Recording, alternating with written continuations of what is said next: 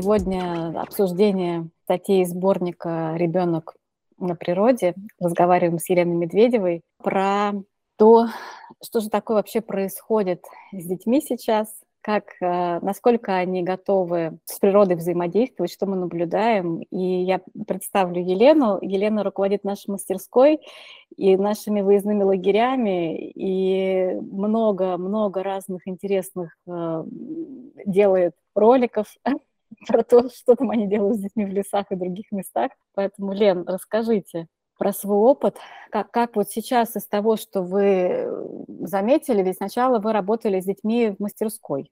Ну, то есть вы... Да, ну и продолжаю, да. Да, вы просто видели, ну, как у них дела с ручным трудом. Потом вы стали с ними гулять. Потом вы стали с ними гулять все больше, и потом вы стали с ними ездить и ходить в лес. Ну, расскажите про свой опыт, про то, как он э, перекликается с тем, что в статьях мы прочитали. Мне больше откликнулась вторая статья, потому что вот во второй я прям много нашла того, что и у нас тоже происходит. Мне вот очень понравилось, там в конце было, что единственное правило — это оставаться на виду. И действительно, когда мы ходим гулять в лесу, и когда дети спрашивают, а докуда, да, нам можно заходить, потому что они нужны какие-то границы. И мы с ними договариваемся, что вот если ты меня видишь, то все хорошо. Да, и поэтому мы имеем возможность куда-то перемещаться и не устанавливать каких-то четких заборов для них. Вот, а в первой статье она, наверное, какой-то более грустной для меня показалась, потому что то, что написано, я действительно с этим согласна, что весь опыт, э, ну, в принципе, человечества, да, он весь основан на природе. Да, и когда все это э, запихнули в А4 и в буквенный формат, конечно, детей гораздо тяжелее мотивировать, и мы каждый раз пытаемся это сделать новыми-новыми способами. Но, с другой стороны, я понимаю, что книги дают возможность представления о чем-то, что мы не можем потрогать и пощупать.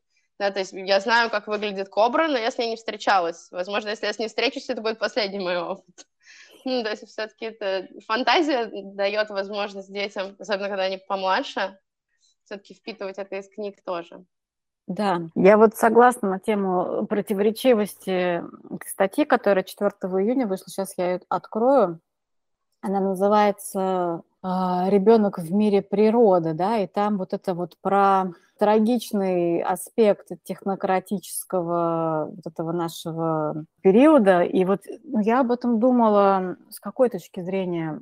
Ну, вообще, я все время возвращаюсь к тому, что мне нравятся эти статьи, потому что они написаны в конце 70-х годов, и там уже про технократию. Ну, нужно добавить 40 э, с лишним лет и посмотреть, как у нас дела сегодня. И я, я думала вот о чем, вот о чем мне хотелось поговорить. Ведь э, вы постепенно в мастерскую стали приносить все больше и больше вот этих как раз э, природных материалов. Например, вы стали больше заниматься с глиной, вы делаете какие-то растительные узоры, из э, листиков, которые ребята собирают на той же прогулке.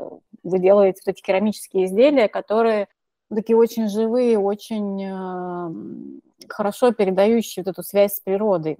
Но вы делаете какие-то другие вещи тоже. Вы же там и сверлите, и работаете с очень разными материалами. То есть возможность для детей самовыразиться через творчество, она там, ну, очень обширная, то есть там вы, вы микрозелень с ними выращиваете, паяете что-то, там всякое есть. Но глина очень популярна, я так поняла. Наверное, это просто потому, что ну, меня саму тянет периодически пробовать что-то новое, и я всегда стараюсь переносить это сюда, потому что мне кажется, что единственный способ заинтересовать ребенка это если ты заинтересован сам. Ну, если есть вещи, которые я не очень люблю, это, не знаю, у меня вышивание не заходит. Но я не смогу научить ребенка вышивать, даже если я хорошо научусь это делать, потому что у меня при этом глаза не горят. Ну, вот, все, что я сюда приношу, оно все мне нравится, в том числе глина. Глина очень... Во-первых, она тактильно детям нравится. Мне кажется, что сейчас дети, в принципе, очень сильно перегружены. То есть, с одной стороны, на них смотришь в школе, думаешь, ну вот почему он устал? В принципе, он погулял, он покушал, он там поболтал с друзьями, да, у них нет такой вот супер нагрузки, как в школе, там, 7 уроков подряд. Вот. А потом понимаешь, что они очень сейчас окружены вот этим информационным потоком, который они не в состоянии просто с такой скоростью перерабатывать, и им нужно на что-то отвлекаться. Почему сейчас стали популярны вот эти вот попыты, вот эти вот все шпукалки?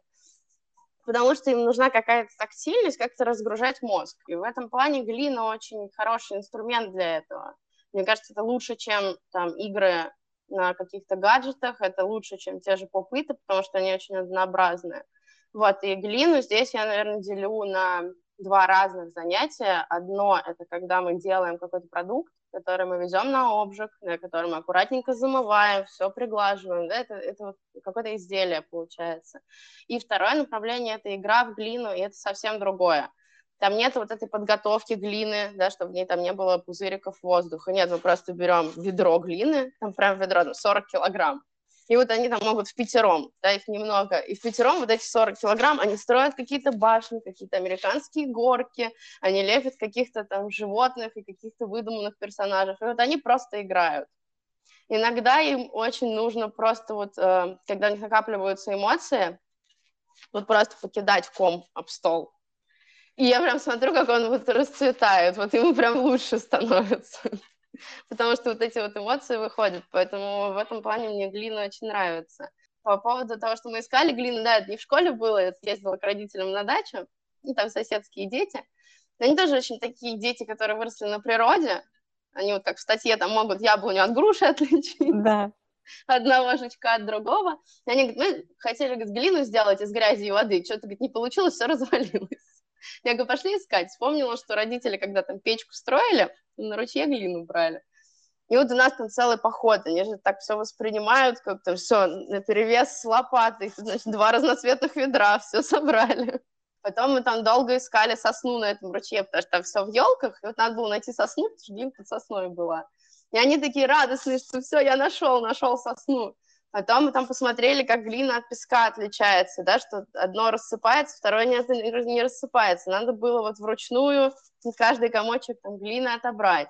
Потом мы ее там замачивали, чтобы она приобрела ту консистенцию, которая нам нужна. И, в общем, в итоге мы действительно слепили там несколько вазочек. Вот они сейчас сохнут, может в следующий раз поеду, попробуем как-то в обычной печке обжечь. Раньше люди так делали. Ну и опять же, это много связано с историей, потому что мы пока шли за глиной, мы поговорили о том, как вообще ее добывают, как из нее лепят, какие есть особенности. Пока лепили, они очень удивлялись, что как вообще люди вот придумали, да, из, из какой-то грязи сделать себе посуду, и еще потом ею как-то пользоваться. То есть у них рождается вот этот интерес как раз в процессе того, что мы делаем. Да, а еще э, я про что хотела поговорить. Вот я, я о чем думала еще, когда готовилась к нашей сегодняшней встрече, что у вас же вообще техническое образование, вы математик. То есть, с одной стороны, скажем, вся та часть, которая про цивилизацию, вам досталась сполна, то есть вы технически очень продвинутый человек. Но с другой стороны, у вас э, вот эта вот э, искренняя абсолютно увлеченность и страсть такими простыми вещами, ну, из которых изначально весь человеческий прогресс и э, начал развиваться. И как-то вам удается это сочетать в своей работе и передавать это детям? Вот как, как так вышло? Что а вот мне, кстати, все... никогда не было такого вопроса. Ну, вот я не задавалась, правда, таким вопросом, да. потому что, ну, как-то в моем мире это никогда не мешало друг другу. Mm-hmm. Ну, то есть я не очень там любила какие-то последние курсы университета, потому что, ну, вот тут, наверное, я как ребенок и не понимала, зачем мне это. У меня не то чтобы техническое образование, я педагог, но направление, да, информатика, математика. И какие-то вещи я искренне не понимала, зачем, и поэтому они мне были неинтересны. Но в целом я точно так же получаю удовольствие, когда там ребенку помогают с математикой, и точно так же я получаю удовольствие, когда собираю с ними шишки. Да. Ну, то есть, если ребенок увлеченный, я понимаю, что это какая-то такая классная взаимосвязь, и у нас есть такая отдача, да, по отношению друг к другу, и одно и другое доставляет удовольствие. Ну вот мы еще обсуждали с коллегами, что по детям видно, в, ну, в каких они привыкли расти условиях, да, и что, например, э, ребенок, который боится испачкать кроссовки, ну, в городском вот этом нашем заповеднике, куда мы ходим гулять, да, и что приходится ну, детей информировать, что ничего страшного, их можно испачкать, а потом постирать. Ну, то есть это нормально, да, что вещи пачкаются, что одежда становится грязной, обувь становится мокрой, как бы это не что-то, чего нужно избегать всеми способами. Но почему-то очень многие э, из нас как-то привыкли к тому, что этого нужно избегать. Я не очень поняла, из-за чего так. Почему мы этого так боимся? Может, у вас какие-то есть наблюдения по этому поводу? Вообще за всю свою работу с детьми я видела одного ребенка, который боялся испачкаться. Вот сам, это был его личный, личный страх. Все остальные дети — это боязнь, что мама заругает, что родители дома скажут. То есть это не боязнь грязи, дети не боятся грязи. Я вот когда начинала читать статьи, у меня на самом деле первая мысль была, что мы вообще, ну, взрослые, мы забываем, что мы были детьми. И когда вот это вот начинается, не пачкайся, не залезай, упадешь, убьешься, это же все, оно взрослое, оно вообще отношения не имеет к детям. Мы никогда не боялись залезать на деревья или прыгать в лужи, ну вот, по крайней мере, в моем детстве. Поэтому все вот эти страхи, я думаю, что это родительские страхи, не детские, то, что он испачкается. Но мы, когда выезжаем, или когда даже гуляем здесь, мы просто заранее договариваемся, что, ну вот мы ходили, например, они начали чистить ручей. Между прочим, это их очень сильно сплотило, и дети даже, которые не общались между собой, стали какой-то вот прям одной командой. И они, когда попросили в следующий раз туда пойти, я говорю, что давайте мы договоримся, что вы приносите одежду, там, которую не жалко испачкать, да, приносите пакет, в котором вы это потом унесете, мы перед прогулкой переодеваемся, идем чистить ручей, не знаю, исследовать болото, да, чтобы у нас была какая-то сменная одежда, в которой нам будет комфортно потом пребывать. Я думаю, что это решает как раз вот эту проблему грязных и мокрых вещей. Да, я сейчас задумалась, возможно, это опять такая же история, как бывает часто, когда у родителей есть какой-то негативный опыт, ну, из серии там что-то неприятное произошло, как-то не помогли или даже отругали, и ну, человек запоминает, что нужно избегать каких-то ситуаций, потому что нужно избегать вот как раз эмоциональной боли в том числе, которая их сопровождает. Вы про эмоции говорили, да, что часто тут даже, ну, больше не про физические навыки, а про эмоции, которые дети получают вот во всяких таких природных опытах.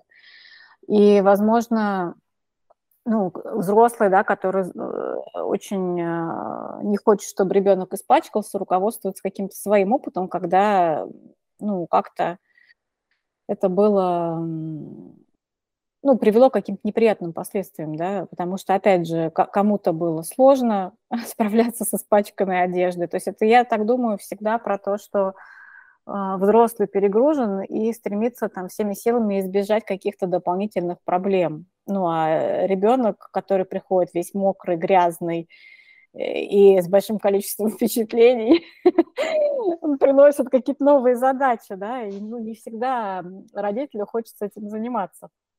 Ну да, поэтому я думаю, что это скорее всего про родителей. А потом дети очень, мне кажется, они очень тонко чувствуют, до какой степени он может испачкаться или до какой степени он может вымокнуть. Они очень хорошо чувствуют, когда им некомфортно.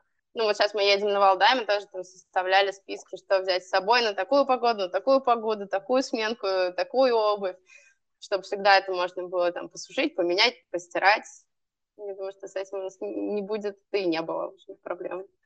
Да, я думаю все-таки о том, как это все связано. Опять же, да, вот э, этот весь э, сборник статей, он начинается с темы домашней среды, э, с упражнений практической жизни. Я вот думаю, что еще во многом от этого зависит, насколько дети самостоятельные. То есть одно дело самостоятельный ребенок там промок, поцарапался, испачкал свои вещи, да, и пришел с этим домой. А другое дело ребенок, который не умеет а, о себе заботиться, со всем этим столкнулся, ну, эмоциональное состояние будет отличаться у этих детей, конечно же.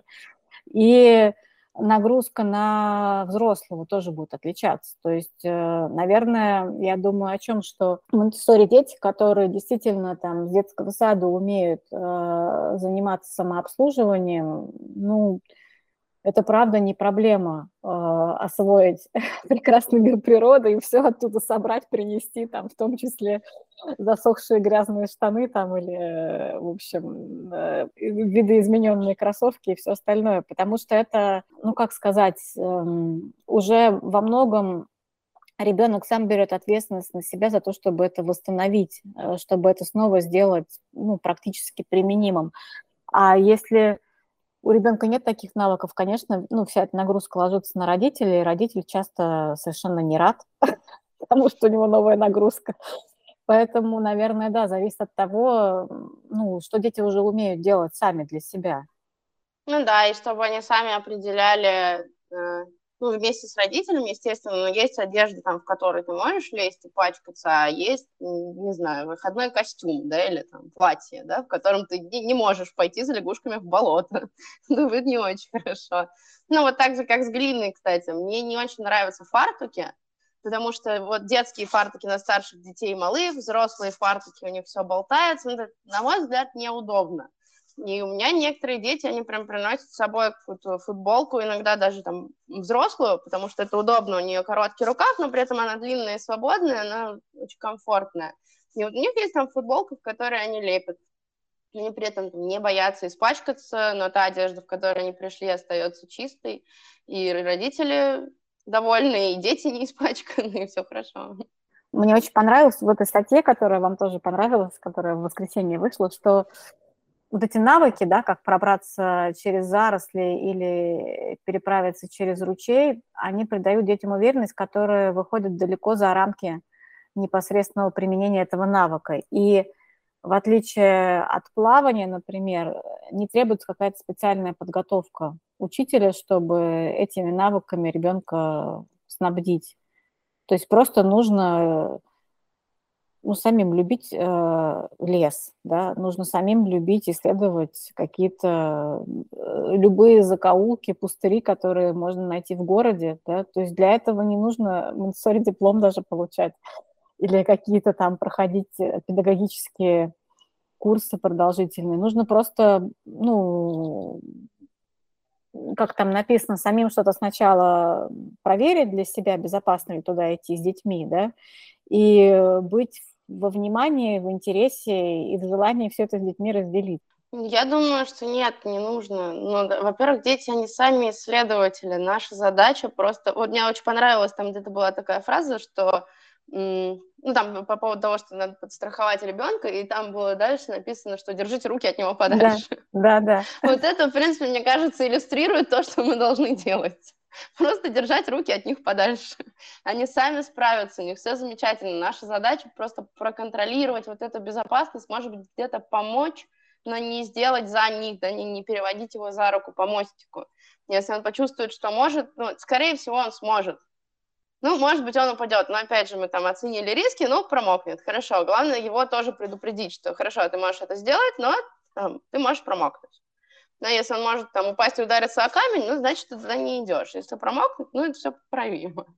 По ну, поводу есть... каких-то специальных навыков, я все очень хочу пойти... Есть одна компания, которая занимается детскими походами, и вот у них есть курсы для инструкторов для детских походов.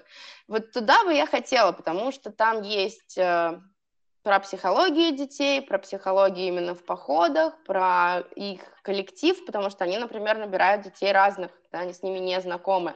При этом у них бывает там команда по 40 человек.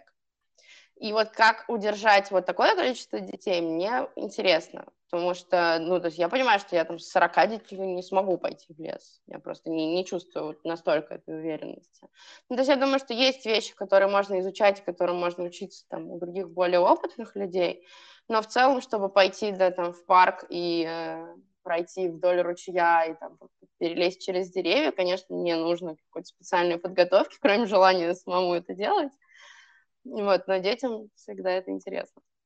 Да, ну вот здесь э, получается, что тот же принцип работает подготовленной среды. Я о чем подумала, что ведь, ну и в классе тоже в основном наша задача чаще всего убрать руки от ребенка, и дома тоже.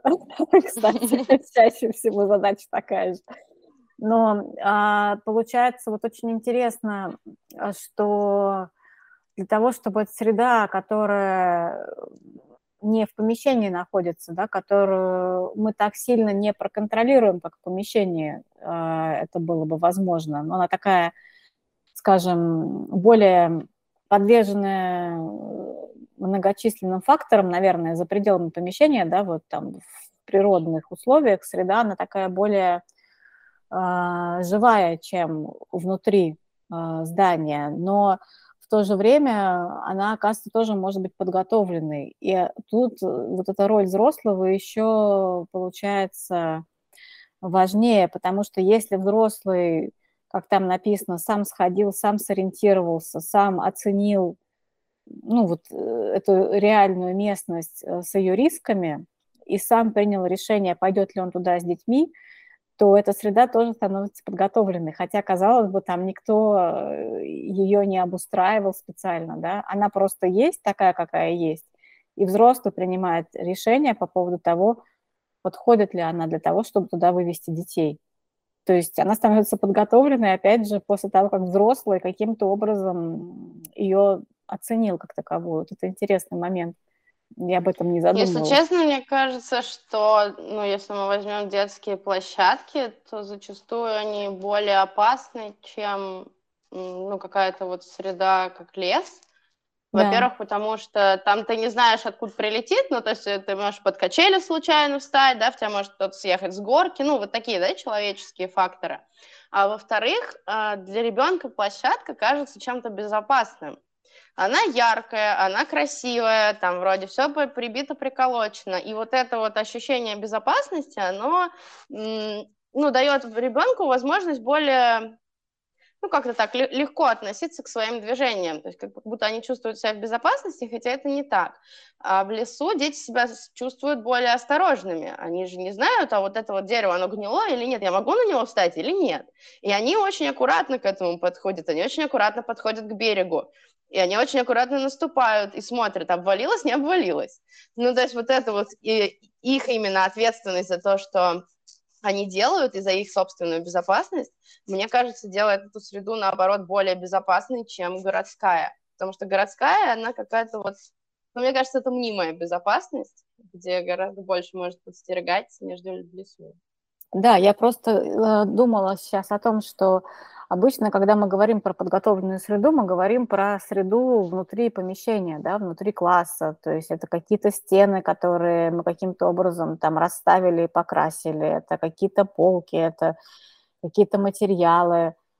И вроде бы мы ее готовили, да, в то время как природная среда, ну, мы ее точно не готовили, мы туда просто пришли, и мы просто осмотрелись и приняли решение, ну, вот, сюда можно ходить с детьми или нет. Вот как э, вы приводили пример, ну, на территории коттеджного поселка лес как бы такой довольно ограниченный, а вот за пределами уже вполне реальный, да, и вы туда сходили и посмотрели, можно туда пойти с детьми, и, ну, стало ясно, что можно, это гораздо оказалось более для них благоприятно ходить туда, ну, узнавать какие-то новые возможности свои в том числе.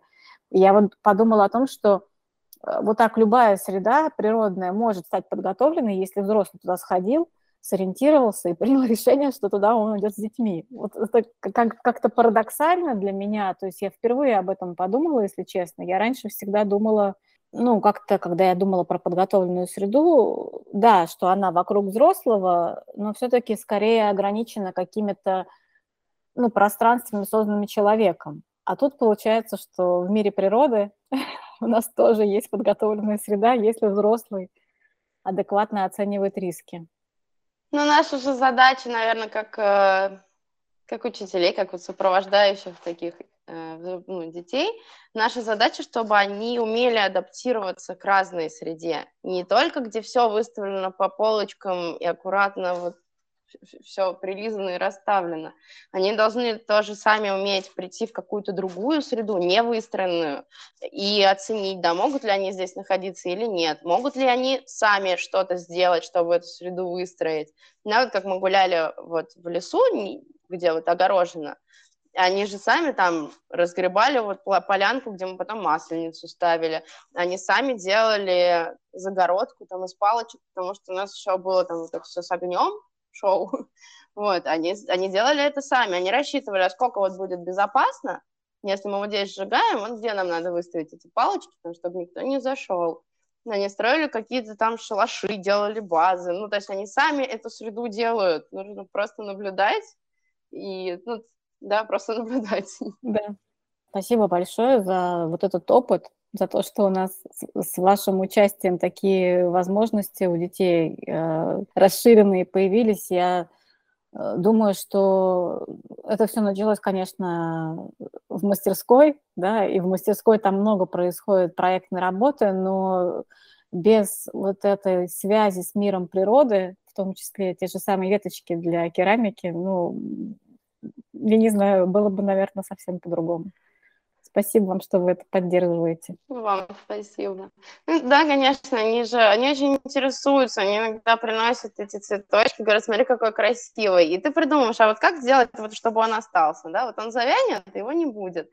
Им очень нравилось, мы в глину отпечатывали растения, а потом такая палубка выстраивается, заливается гипс.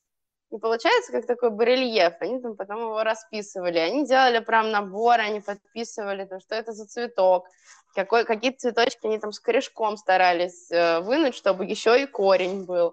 То есть они очень, на самом деле, бережно так э, к этому относятся, и они потом очень тоже долго вот это вот носят с собой. Они говорят, а смотри, а вот какой у него корешок, а смотри, как лепесток отпечатался.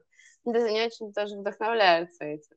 Сейчас мы поедем да. на Валдай, там тоже мастер-классы будут, они тоже будут э, с природными материалами. У нас будет время, когда мы пойдем сначала их там соберем, подготовим, а потом мы принесем, будем что-то из них делать. Очень здорово, спасибо. А есть что-нибудь еще, что вы хотели, например, добавить к этим статьям, которые сегодня мы имели в виду во время беседы? Ну, это прям добавить, наверное, нет. Мне очень понравилась вторая статья, потому что она вроде говорит о каких-то очевидных вещах, которые, в общем-то, и так мы используем, и так мы знаем. Но я прям читала, и хочется в нее погружаться, и хочется вообще чаще вспоминать о том, что мы связаны с природой, а не только да, с бетонными коробками. Вот, и просто почаще к этому возвращаться, потому что мы уже отдых на природе воспринимаем вот именно как отдых, и мы же вообще начинаем забывать о том, что это какие-то знания, это какой-то опыт. Ведь в контексте природы мы все время говорим, я уехала отдыхать на природу. Это отдых от чего-то. И хочется, конечно, чтобы, ну, по крайней мере, в контексте детей мы все-таки воспринимали это не как то, что он бездельничает и тараканов палками пинает, а то, что он получает опыт, э, и это очень ценно, и, возможно, это иногда ценнее, чем он будет писать там прописи в этот момент что у детей появляется ресурс на то, чтобы что-то делать. Ну, тоже про лагерь вспомню. У нас дети есть, которые там, ну, не любят писать, вот да, пока им это тяжело дается. И вот как раз у нас, когда вот это была битва за остров, мы все в воде, все в грязи, все довольны. И они на следующий день сами, мы даже ничего им не говорили, они сели писать рассказ про тот день, когда вот мы сражались, когда мы жарили курицу там на костре. Они там в красках пытались описать, что мы эту курицу уронили, там были еловые иголки, там их выковыривали, сжигали. Ну, то есть у них появляется какой-то интерес, и это их подталкивает на какую-то учебную деятельность тоже. Я вот о чем подумала, ведь это тоже, опять же, для нас связь со сборником про развитие речи, э, с выпуском про развитие речи, который был до этого. Какое условие для развития речи, да, одно из, это чтобы хотелось разговаривать, да, чтобы хотелось писать. Чтобы хотелось писать, нужен какой-то реальный опыт, о котором захочется написать. Получается, что если бы у них не было вот такого реального живого опыта, они бы и писать не стали. Но получается, нам нужно пересмотреть на, ну, вообще то, насколько этот опыт живой им доступен, потому что как раз в первой статье там же об этом сказано, что когда стал делаться акцент на именно интеллектуальных навыках в образовании, вот это вот плоское, да, с чего мы начали, А4 и так далее, э, у детей стали все чаще проявляться трудности с обучением, ну, потому что им неинтересно, зачем им это все, вот эта вся абстракция, да, все эти листы, когда, чтобы проявлять свою вот эту вот именно человечность, чтобы проявлять свои свойства человеческие там, захотеть что-нибудь написать, нужно же, чтобы было о чем. Да, и наша задача, наверное, э, вот подкидывать им вот эти вот эмоциональные моменты, когда их что-то впечатляет, когда им что-то вот очень интересно, когда они что-то видят впервые. И тогда, наверное, как раз просыпается этот интерес. И этим, наверное, лес прекрасен, да, в отличие там от площадки, потому что ну, у нас вот есть ребенок, он я не могу сказать, что он прям очень сильно концентрируется, да, он постоянно меняет какую-то деятельность, ему пока тяжело долго концентрироваться.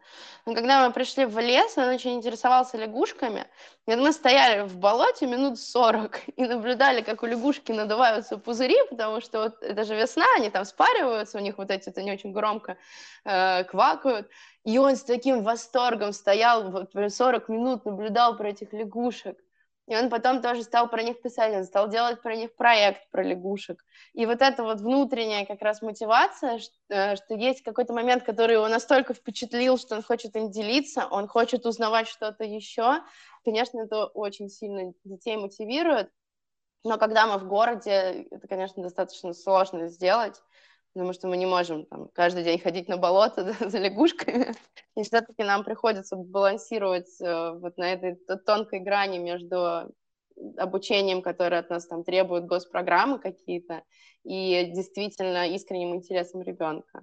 Этот опыт, да, такой реальный, он все-таки, об этом тоже написано в статье, там есть цитата Марии Монтессори на эту тему, что вот эти, опять же, вот эмоции, да, впечатления, они затрагивают ну, все существо, то есть все, все тело, да, а ребенку участвует в таком опыте, как, например, стоять э, в болоте и наблюдать за пузырями у, у лягушки. То есть, да, можно, конечно, посмотреть там кино National Geographic, но это не даст э, такого же эффекта. Да, можно узнать там, как мы уже с вами выяснили, про кобру и остаться в безопасности. Можно просто узнать о том, что кобра существует, да, и как она выглядит, и какие у нее качества, но получить опыт ну, невозможно при просмотре э, любого фильма, но можно, например, иметь опыт свой личный, да, и при просмотре фильма про него вспомнить. Ну, это единственное, что нам, а, скажем, может дать э, вот ну, такой способ обучения, там, книжно-экранный. Это значит, что нам нужно обязательно ну, сочетать с, с такими э, вылазками, выездами, и очень мы а, просим родителей тоже как можно больше вот этого опыта на природе в реальных условиях детям давать, чтобы потом нам было о чем с ними поговорить в классе.